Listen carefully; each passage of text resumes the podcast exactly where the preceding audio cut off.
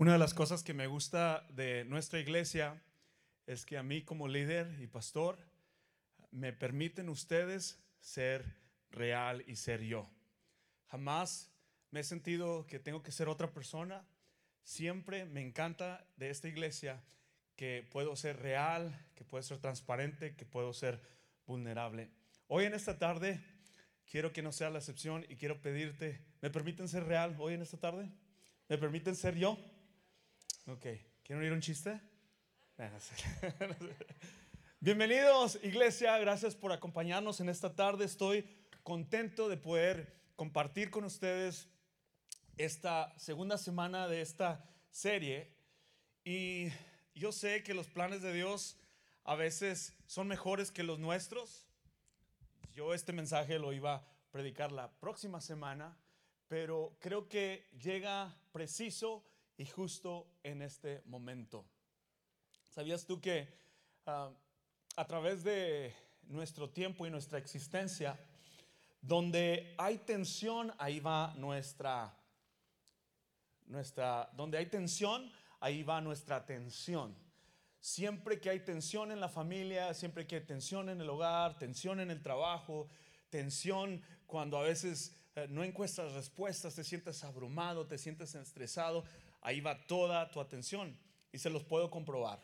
A ver, todos con su, con su puño hacia, hacia arriba, todos con su puño hacia arriba, apriételo fuerte, fuerte, ¿ok? Ahora vea su puño, véalo, apriételo más fuerte, apriételo fuerte. ¿ok? Donde hay tensión, ahí va nuestra atención. ¿ok? Lo siento por las mujeres que traen sus uñas largas porque se... Es lo que iba a decir, dice. Estoy contento de poder compartir la segunda semana de esta serie Crece. Y hoy queremos crecer, como dijo Leilani, confiando en Dios. Y el tema en esta tarde se titula No te preocupes, confía en Dios. Dilo conmigo, no te preocupes, confía en Dios. Quiero invitarte, el tiempo es corto, a que tú saques tu teléfono para que escribas notas, saca tu cuaderno para que escribas notas voy a estar hablando sobre la ansiedad, ¿ok? Voy a estar hablando sobre la ansiedad. Hay un dicho que dice, tu mejor mensaje es aquel que has vivido. No, no prediques un mensaje, pero sé tú el mensaje. Y de veras, una de las cosas que, que yo admiro en la predicación es que nuestra mejor predicación viene de una experiencia personal. De nada sirve subir aquí, predicar y compartirles textos bíblicos cuando uno mismo no ha atravesado. Y sabes, al que nos toca predicar, siempre pasa de que Dios nos procesa antes de compartir un mensaje. Entonces, yo quiero invitarte a que tú saques tu cuaderno y tus notas porque vamos a estar escribiendo. Yo quiero ofrecerte recursos, ah, cosas que me trabajaron a mí. Yo no soy ningún experto, escucha, no soy ni un experto en, en la ansiedad no soy un experto en, cómo combatirla, simplemente te quiero compartir mi experiencia y tú dándome el permiso de ser yo, quiero compartir esto. Señor, en el nombre de Jesús, yo oro, Padre, que tú seas el centro de lo que vamos a hacer hoy. Prepara el corazón. Padre, ponos en la alerta, que nuestra atención esté en lo que tú tienes que decir, Señor Padre, y no lo que yo quiero decir. Yo, Señor, te pido Espíritu Santo, y te damos la bienvenida, Señor, a que tú hagas como tú quieres, porque tú eres el invitado especial.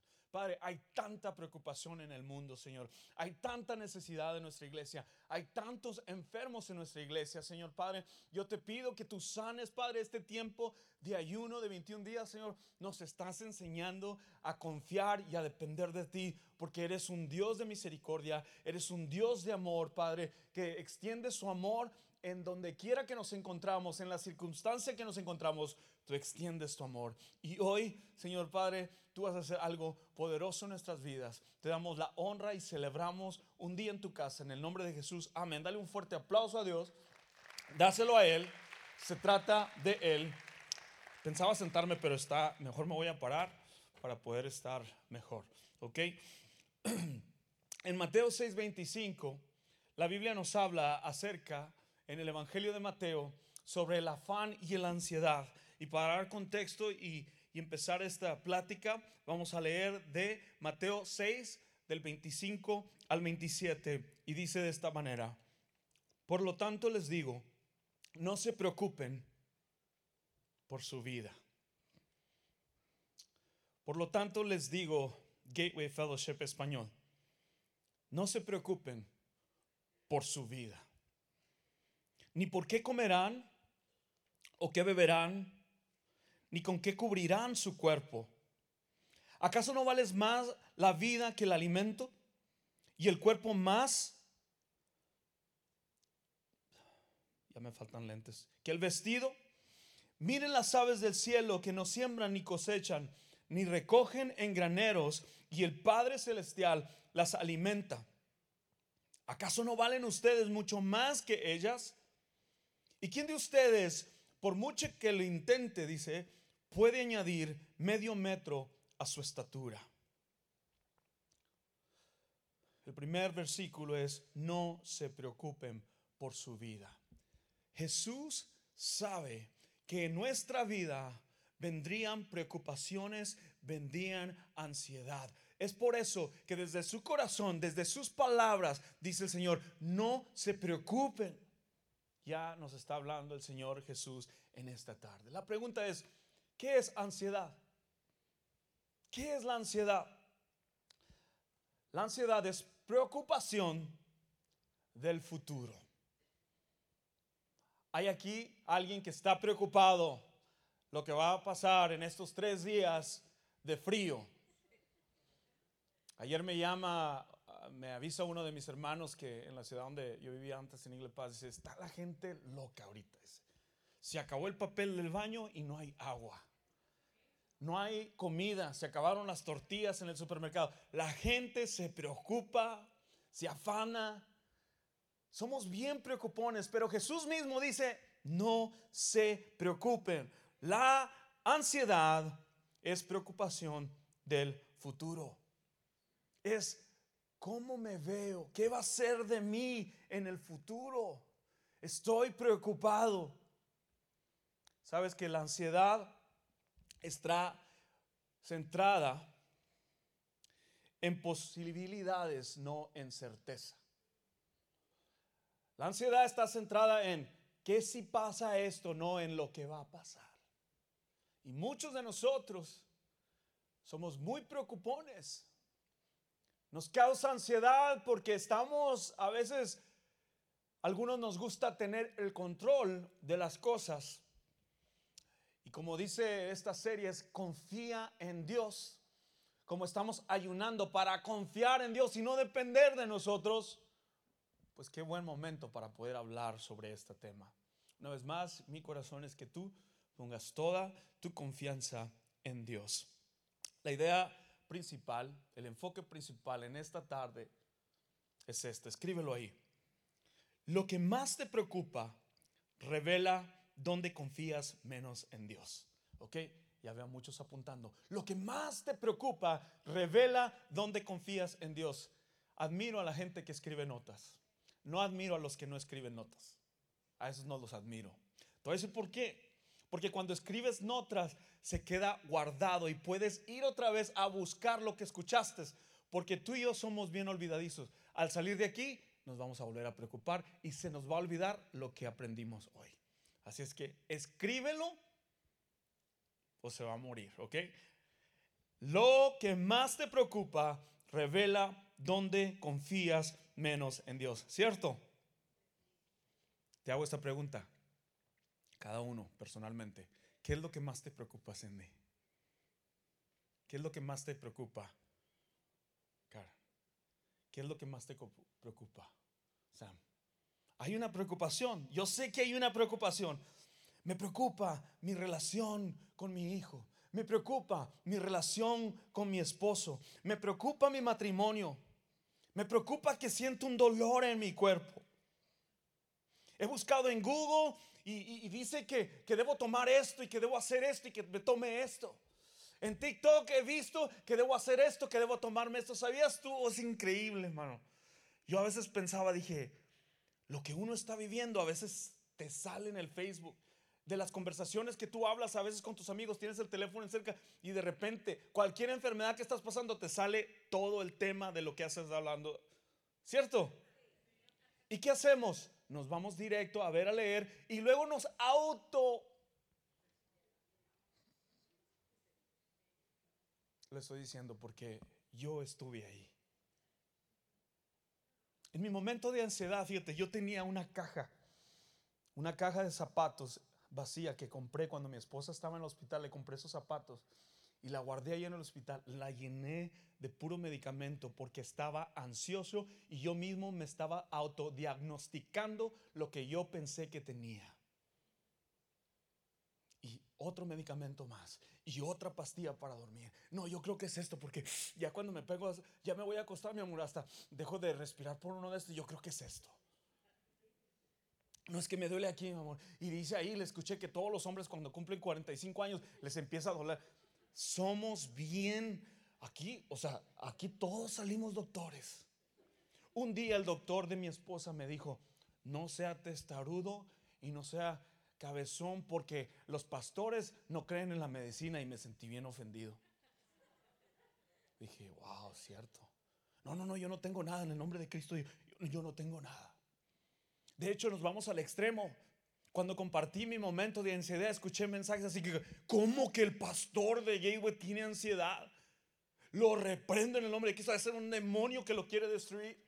Nos vamos al extremo de espiritualizar algo que quizás puede ser una condición en el cuerpo, en el sistema inmunológico, neurológico, en la mente, en el pensamiento. A veces nos vamos al extremo y sabes lo que pasa es que en la iglesia no tenemos la confianza de poder abrirnos y ser transparentes y vulnerables y decir, me siento así.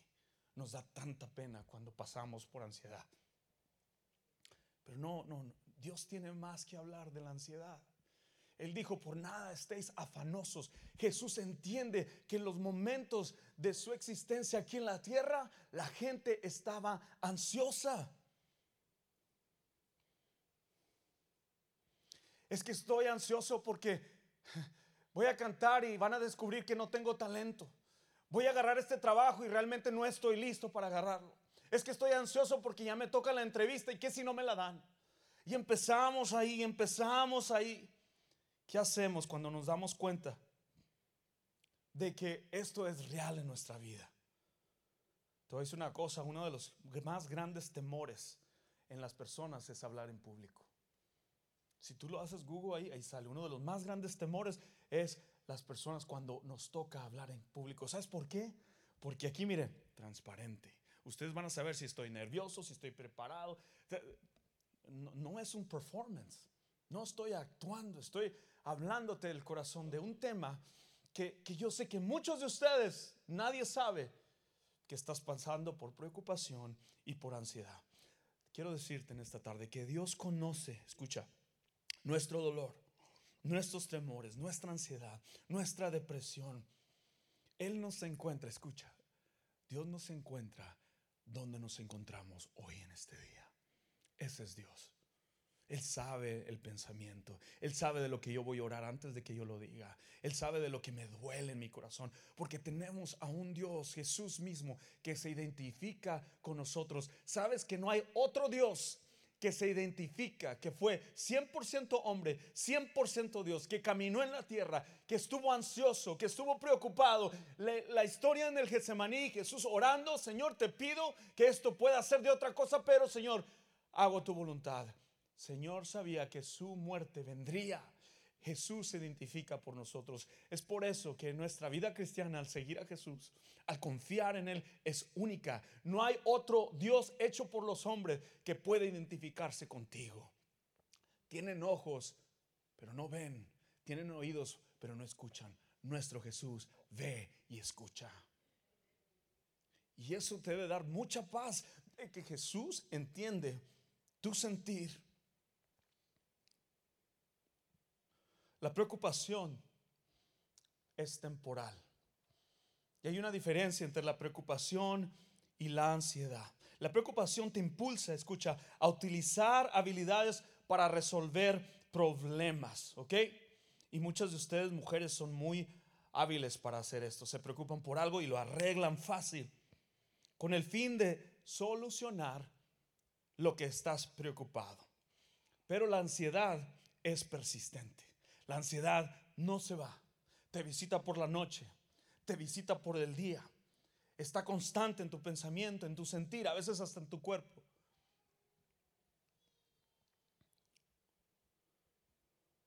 Por ejemplo, cuando nos preocupamos, el matrimonio puede ser algo, se enfoca en lo que puede ser un problema y te mueve a tomar una acción. Por ejemplo, tengo problemas matrimoniales, empiezas a buscar ayuda, dices, ah, yo creo que es el tiempo que vayamos a una consejería, es el tiempo que, que vayamos a un líder. Yo creo que mi matrimonio necesita venir a la iglesia. Tú mismo empiezas a encontrar soluciones. Las preocupaciones no todas son malas, a veces hay pendientes que tenemos que hacer, pero tomamos acción. En cambio, la ansiedad no cambia nada.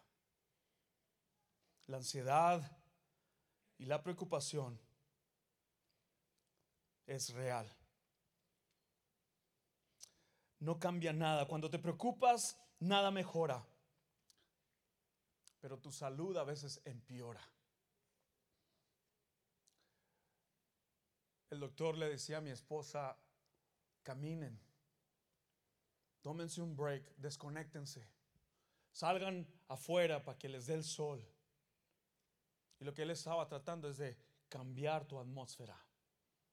A veces la ansiedad nos va, nos va a incitar a aislarnos, a encerrarnos, a no querer hablar con nadie. Y eso es lo que el enemigo quiere hacer. El enemigo vino a matar y a robar y a destruir. Y es importante que tú y yo entendamos que las relaciones son importantes. Necesitamos rodearnos de personas que suman a nuestras vidas. Personas que oran por ti. Recuerdo en mi momento de ansiedad. Yo venía a la iglesia y le decía a mi esposa, cuando predique, me quiero salir, no quiero orar por nadie, porque tenía pánico de que alguno de ustedes me iba a pedir a que fuera a orar por alguien en el hospital. Y acababa yo de salir del hospital y terminaba de acá y, lo que quería es irme. Y recuerdo que estaba ahí atrás un día y una persona se acerca y me dice, todo va a estar bien, pastor. No me preguntó, ¿cómo te sientes? ¿Qué sientes?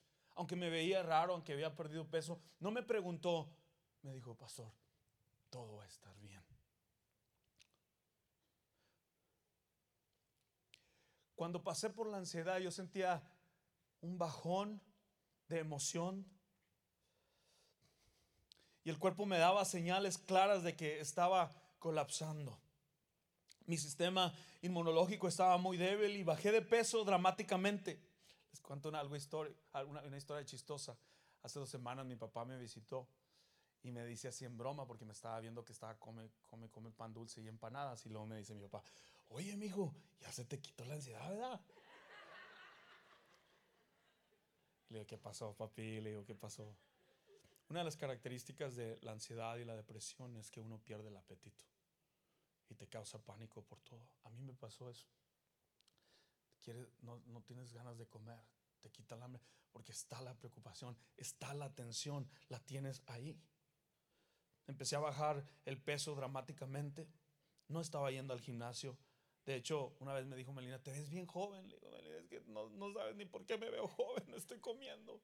No, yo sé que te, yo sé que, te ves delgado, pero yo estaba delgado no porque estaba en el gimnasio, sino porque estaba en pánico, en ansiedad y depresión. Y eso vino, la depresión y la ansiedad vino porque cuando mi esposa salió del hospital, todos pensaban que yo ya iba a cambiar, yo iba a estar listo para predicar, pero yo estaba bien preocupado. Yo me hacía preguntas así como que yo creo que ya la iglesia quiere que predique, ya falte mucho y yo no estoy listo, no estoy listo. No quería predicarles, no quería regresar. Y recuerdo que un amigo me dijo, Adrián me dice, brother, necesitas predicar, brother. Atrévete a predicar. Y yo le decía, no me entiendes cómo me siento, Adrián. Pero les voy a decir, para la gloria de Dios, cuando yo subía a predicar, se me quitaba la ansiedad. Dios me estaba enseñando a depender de Él No todo en lo que en lo que uno piensa, Dios está eh, tratándote de enseñar lo que estás atravesando, la crisis que sientes, la depresión que sientes, la ansiedad, eso nos puede llevar a hacer algo Dios maravilloso y lo que él quiere es como dice Leilani, que confiemos en Dios. Ya me imagino ellos a la orilla de la calle con la familia tratando de resolver eh, eh, el carro, el automóvil. Hemos estado ahí, a todos nos ha tocado. Wow, no es cuando nos quiero pasar al principio del año, ya empecé con esto y ahí empieza la atención, la atención y ahí se va nuestra atención, se va nuestra preocupación. Mateo 6, 33, 34 dice, por lo tanto, busquen primeramente, escucha, busca primeramente el reino de Dios y su justicia. Lo primero es lo primero, cuando buscamos de Dios su verdad y su justicia, dice, y todas estas cosas le serán añadidas. Así que no se preocupen. Una vez más, Jesús diciéndonos, dejen de preocuparse. Dejen de estar ansiosos por el día de mañana, porque el día de mañana traerá sus propias preocupaciones. Ya bastante, dice el Señor Jesús, palabras de Él tiene cada día con su propio mal. Yo te hago esta pregunta. ¿Pones a Dios en primer lugar en tu vida? A veces la ansiedad nos la causan nuestras amistades. A veces la ansiedad nos la causa nuestras amistades. Te hago esta pregunta. ¿Pones a Dios en primer lugar en tus amistades? Búscalo primero, dice su palabra. Búscame primero. Búscame primero. Algunos de ustedes tal vez se den cuenta que la razón por la que a menudo estamos agobiados y preocupados es porque no estoy poniendo a Dios primero. Quiero yo ayudarle a Dios. Algunos decimos, los planes de Dios son perfectos. Lo que tú planeas, no. ¿Quieres hacer a Dios reír? Dile tus planes. Confía en Él primero. Y eso es lo que hemos estado aprendiendo estos días de ayunar, de pasar un tiempo, no enfocarnos en, lo que no estamos comiendo, sino enfocarnos en cómo podemos poner a Dios dentro de nuestros hábitos, porque cada persona tiene hábitos, cada familia tiene hábitos. You have habits, I have habits. Tú tienes hábitos. Compras la misma comida cada mes. Se te antoja lo mismo cada mes. Me ha costado entregar esas empanadas. Son una temporada nomás. No vuelvo a hacer empanadas en todo el año. De guayaba. Dios conoce nuestros corazones. Lo que más nos preocupa puede revelar dónde confiamos menos en Dios. Y la buena noticia es que hay una oportunidad para que pongamos nuestras preocupaciones en las manos de Dios. Esto es una oportunidad que solamente Dios nos la da de poner nuestras preocupaciones en sus manos. Esto quiero que le apuntes en tus notas. Y si no estás escribiendo notas, toma la foto en pantalla. Primera de Pedro 5:7. Mi terapista y mi consejero me dijo, JP, quiero que duermas. Cuando llegue la ansiedad, yo quiero que digas este versículo, te lo memorices, echando toda vuestra ansiedad sobre Dios porque Él cuidará de nosotros. ¿Alguien está ansioso aquí en esta tarde? ¿Alguien está preocupado en esta tarde? Yo te voy a invitar, como decía Carla, haz de este tu versículo preferido, favorito. Duérmete con Él, piensa en Él, echando toda vuestra ansiedad, echando así, agárralo en montón, deposítalo en Dios, escríbelo o déjalo morir. Echando toda vuestra ansiedad, descarguen en Él todas sus angustias, porque Él tiene cuidado de ustedes. Me gusta la Reina Valera, echando así, eh, bien mexicano, échale, compadre, echando toda vuestra ansiedad sobre Él, porque Él tiene cuidado de nosotros. Voy a hacer con ustedes un ejercicio, ¿ok? Voy a hacer con ustedes un ejercicio que mi terapista me ayudó a mí y me ayudó bastante este ejercicio, ¿ok? En tu teléfono, en una pluma, en un lápiz, les voy a dar dos minutos. Yo quiero que menciones y escribas las cinco preocupaciones que tienes ahorita en este momento. ¿Ok? Cinco. Cinco preocupaciones, escríbelas en tu teléfono. What are you worried about right now? What is it that you're worrying about right now? ¿Ok? Vamos a dar dos minutos.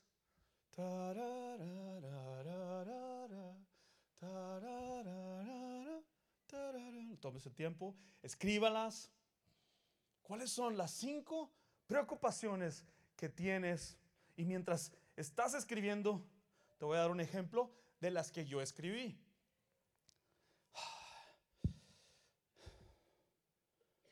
A mi terapista le dije, estoy preocupado por mi salud. Estoy preocupado porque tengo ansiedad. Durante el día, durante la noche, llega la noche y no puedo dormir, le decía. Estoy preocupado porque tengo pánico de lo que estoy comiendo y de lo que mi familia está comiendo. Me da pánico solo al ver a mi esposa lo que ella está comiendo también. Le dije a mi terapista, ¿cómo voy a saber si yo ya estoy listo para regresar a predicar y hacer mi trabajo? Esas son las preocupaciones que yo le di. ¿Ya terminaron? ¿Siguen escribiendo? Escriba usted en una lista de preocupaciones de mayor a menor importancia, escríbalas. Lo, que te consume te controla.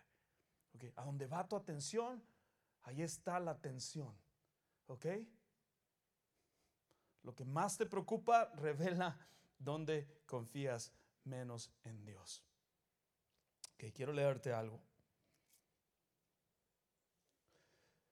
Según una investigación, el 91% de sus preocupaciones no se van a hacer realidad.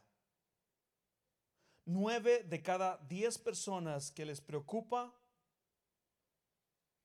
nueve de cada diez cosas, en esta ocasión serían cuatro de esas cinco, nunca sucedieron y nunca van a suceder. Recuerdo en otra ocasión le dije, me preocupa la salud de mi esposa. Mi esposa ya había salido del hospital y la escribí. Me preocupa eso y me dice, JP, oye, oye lo que estás preocupado. Dice, que dicen los doctores de tu esposa, que su salud ya está estable. ¿Te das cuenta? Estás preocupado por algo que no va a suceder y que ya pasó. Ya estás de este lado, JP. Yo te digo una cosa ahorita. Lo que acabas de escribir es muy probable que no va a suceder. Hoy vamos a confiar en Dios. Okay? I want you to write down there where you wrote them, I will trust in God. Yo voy a confiar en Dios. ¿Estás preocupado por cómo vas a pagar el carro? ¿Estás preocupado por tu, por tu vida financiera? ¿Estás preocupado porque cómo le vas a hacer para llegar al fin de mes? ¿Estás preocupado por tu matrimonio? ¿Estás preocupado por tu separación? ¿Estás preocupado por tu enfermedad? Escucha, si estás aquí respirando, si tienes pulso, tienes propósito. Confía en Dios con todo tu corazón. Esas preocupaciones las vas a echar delante de Dios y que Dios bregue con ellas. ¿Estás listo para echar esas? Algunos necesitan hasta pala, un bulldozer, porque son tantas las preocupaciones que tenemos. Estás preocupado porque el niño se te va a enfermar y todavía ni se enferma.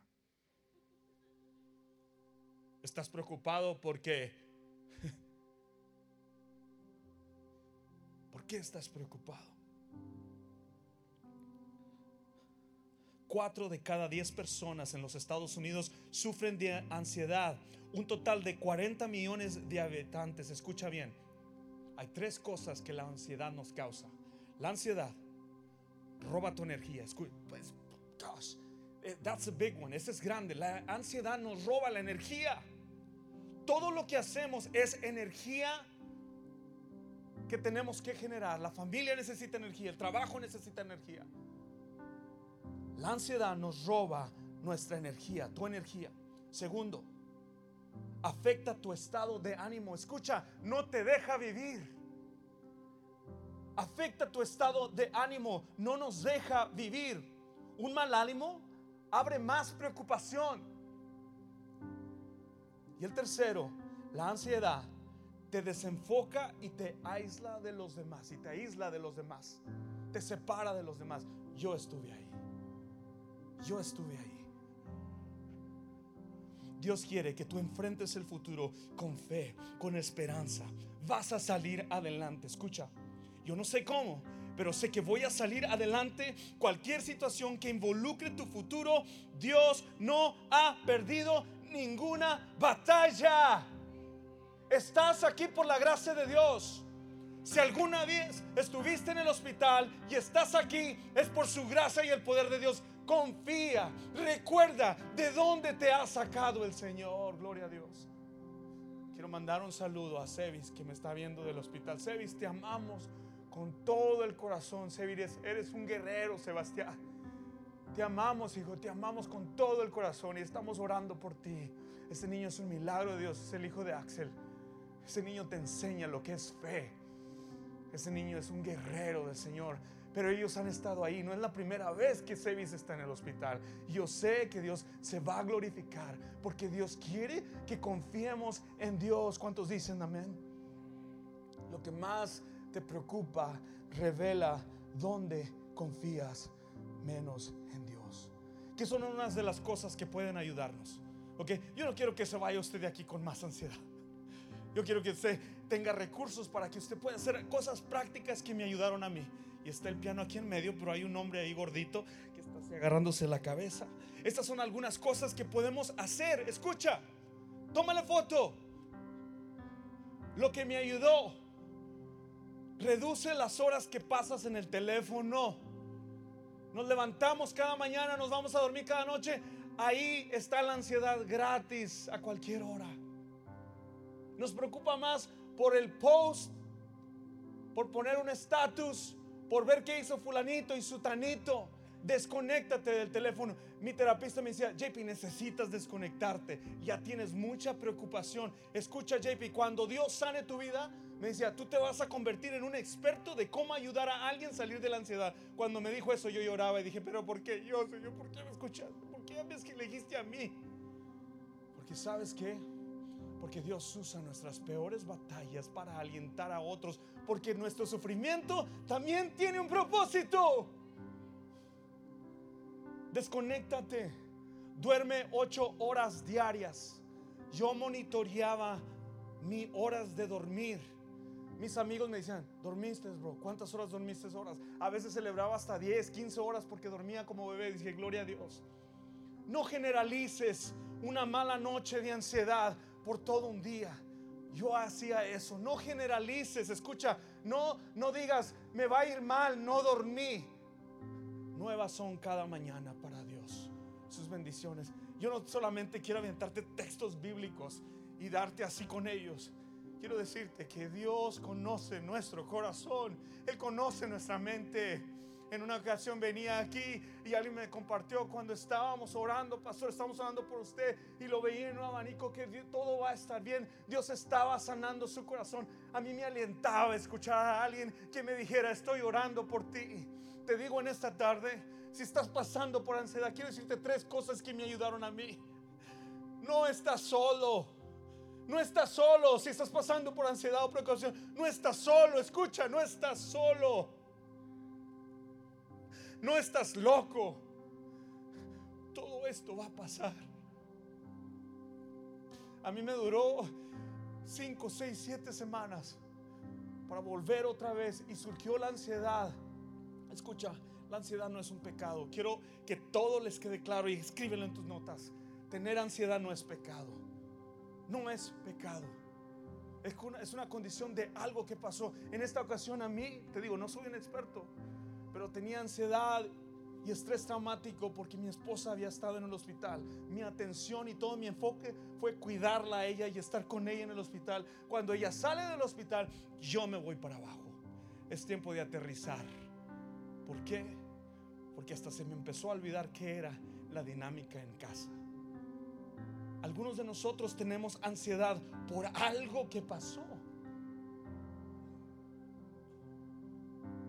Queremos depositar en el Señor, te digo otra cosa. You are not alone. You are not crazy. And all of this shall pass. No estás solo. No estás loco. Y todo esto va a pasar.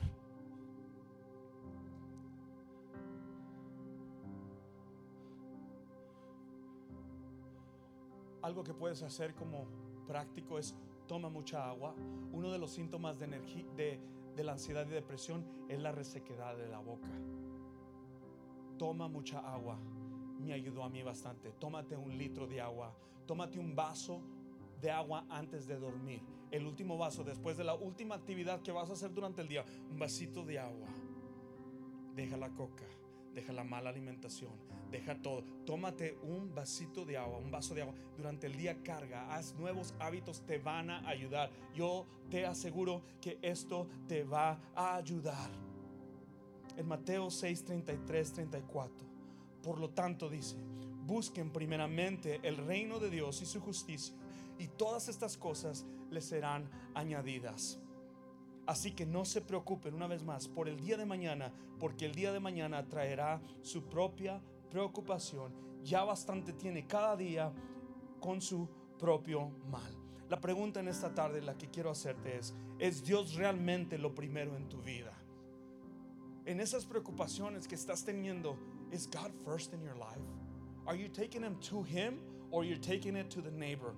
¿Se la estás llevando a Dios tus preocupaciones o te las estás llevando al vecino? La palabra nos dice, echando toda vuestra ansiedad sobre Dios, porque el único que puede cuidar de ti es Dios.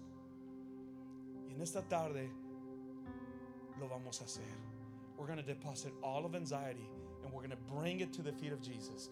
En esta tarde yo quisiera que toda esa ansiedad que tú escribiste la deposites en el nombre de Dios. Me acuerdo otra enseñanza y termino con esto. Algo práctico. Mi terapista me dijo, necesito que hagas una carta de todo el proceso que viviste con tu esposa. ¿Ok? Me la vas a hacer de tarea. Escribí cada detalle.